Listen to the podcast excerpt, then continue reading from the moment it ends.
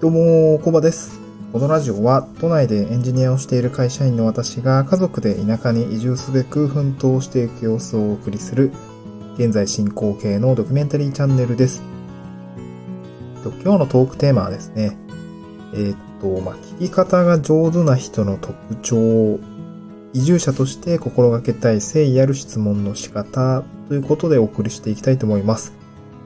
えーっと、まあ、こちらですね、まあ、私も常日頃会社員として、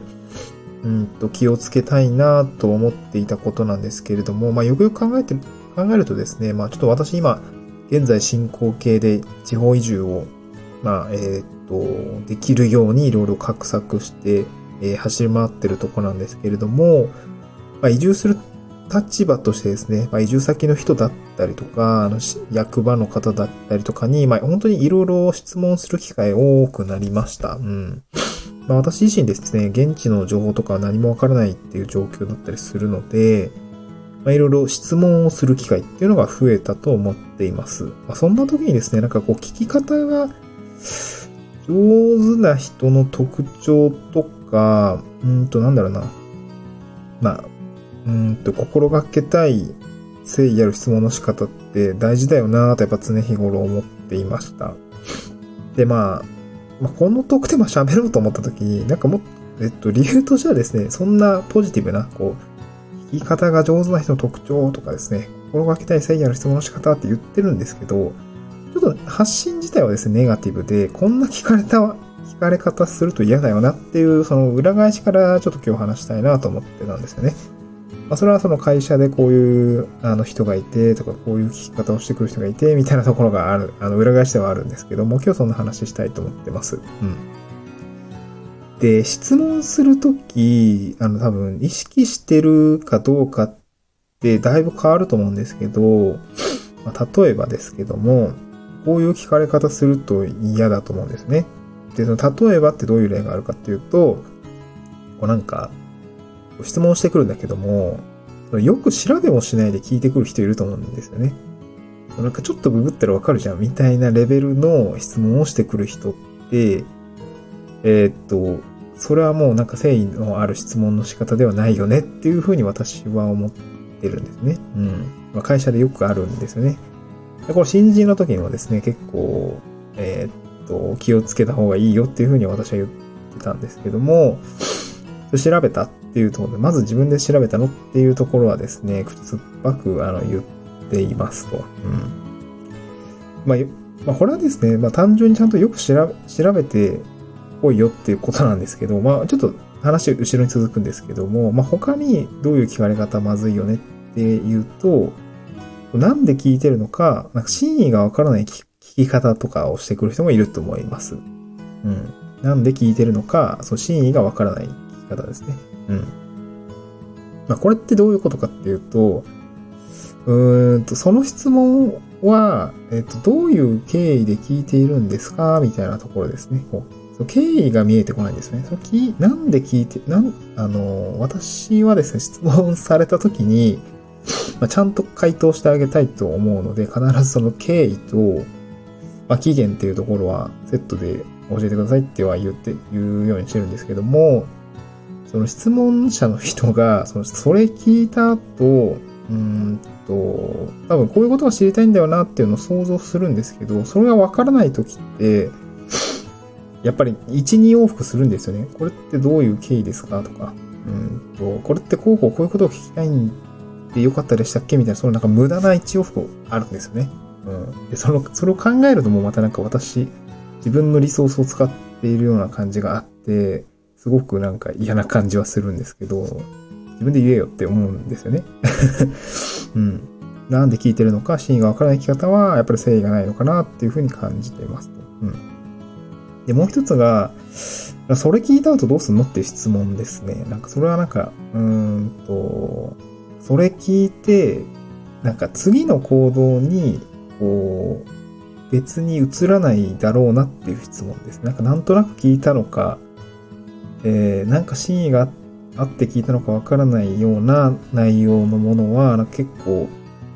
一応答えはするんですけど、それなんで聞いたんだっけ？みたいな、そこのやりとりって意味あったんだっけ？みたいなことをなんかすごく気にしてしまいます。うん。とりあえずの質問みたいなパターンで結構多いと思うんですけど、うん。なん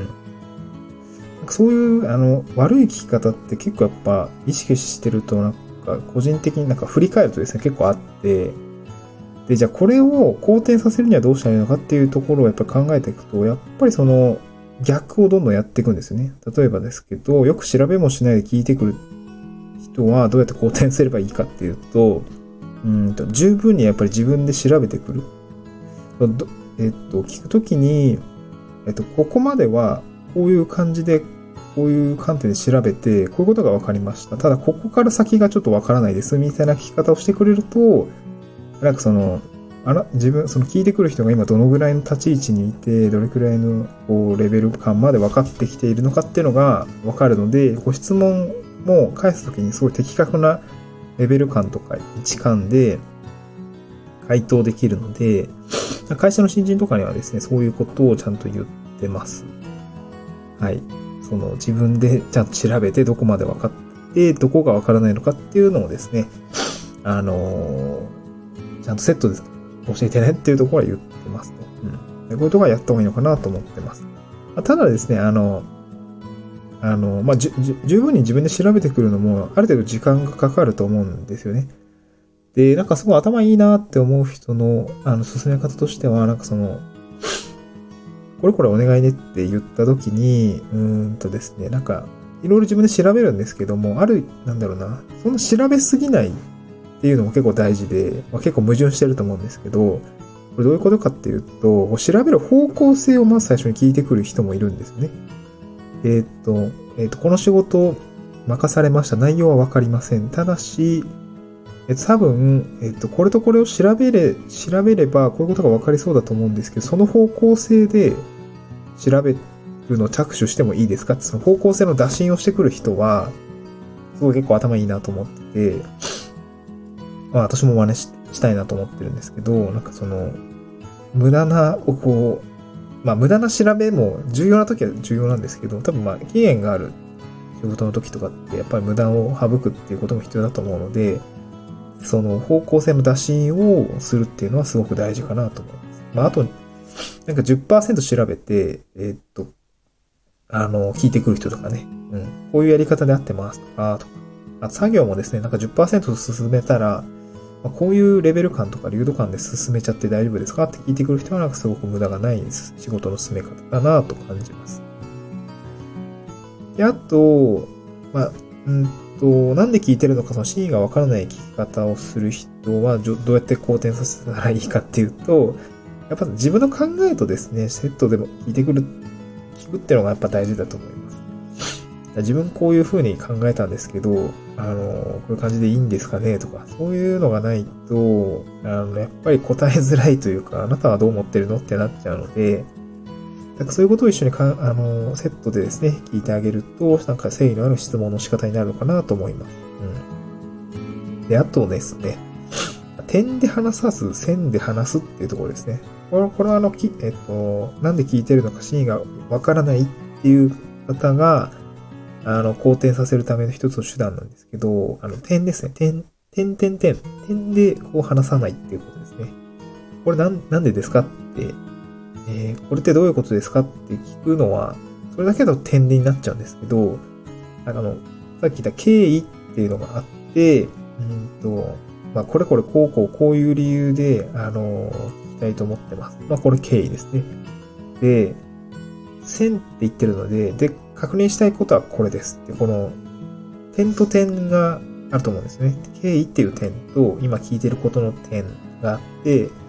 かつ、えっと、これこれこういうことが分かると、私今こういうことがしたいので、次こういうことができると思うんですけど、なので聞いてますみたいな、こう、次のアクションの点です。こう、3つの点までひ、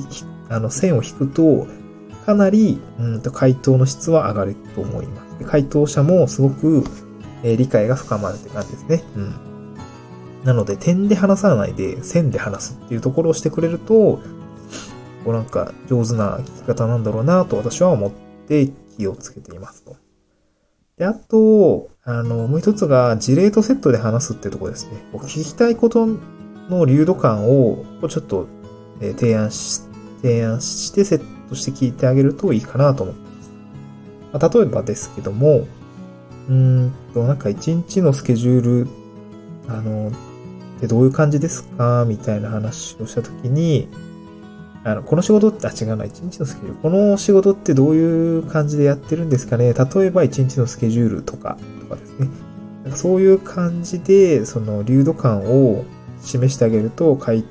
あの、聞きたいことはですね、すごく、あの、聞きたい流度感で返ってくるっていうような感じがあります。うん。こんな感じですね。聞き方が上手な人の特徴って結構いろいろあって、あの、まあ、心がけておくと、なんかすごいいいのかなっていう感じがします。で、これなんでいいのかっていうと、移住する身としてですね、めちゃくちゃやっぱ質問するんですよね。あの、オンライン移住、えー、相談会とか、普通に対面での移住相談会とか、あの、先輩移住者とか、やっぱすごく質問するんですけど、なんか質問の仕方めっちゃ下手くそだなって思う人も、やっぱり、あの、移住相談してるといて、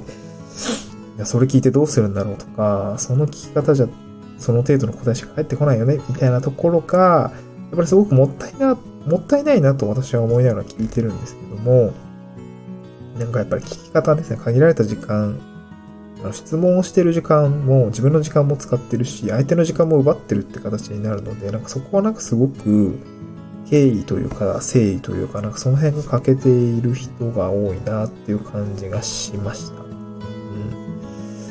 的確にですね、聞きたいこととか、多分、相手も伝えたくていろいろ回答してくれてると思うんですけども、回答の仕方があまり、その、うん、聞き方が良くないですね。質問力っていうところはやっぱりその悪いと回答の質も、うん、まあ上がっていかないと思うので、なんかそこはですね、相手の時間も奪って回答してもらってるところっていうところなんですかね、しっかり意識をして失礼のないようにいろいろ聞いていきたいなと思いました。うんちょっと私もですね、今後移住をした時には、あの、もう何もわからないよ、右も左もわかんないって感じになると思うので、そういったところですね、気をつけて質問をしていきたいなと、誠意のある質問の仕方をしていきたいなと考えています。はい。えー、っと、この内容はですね、ちょっと、えー、何か気づきになれば幸いです。また次回の収録でお会いしましょう。バイバーイ。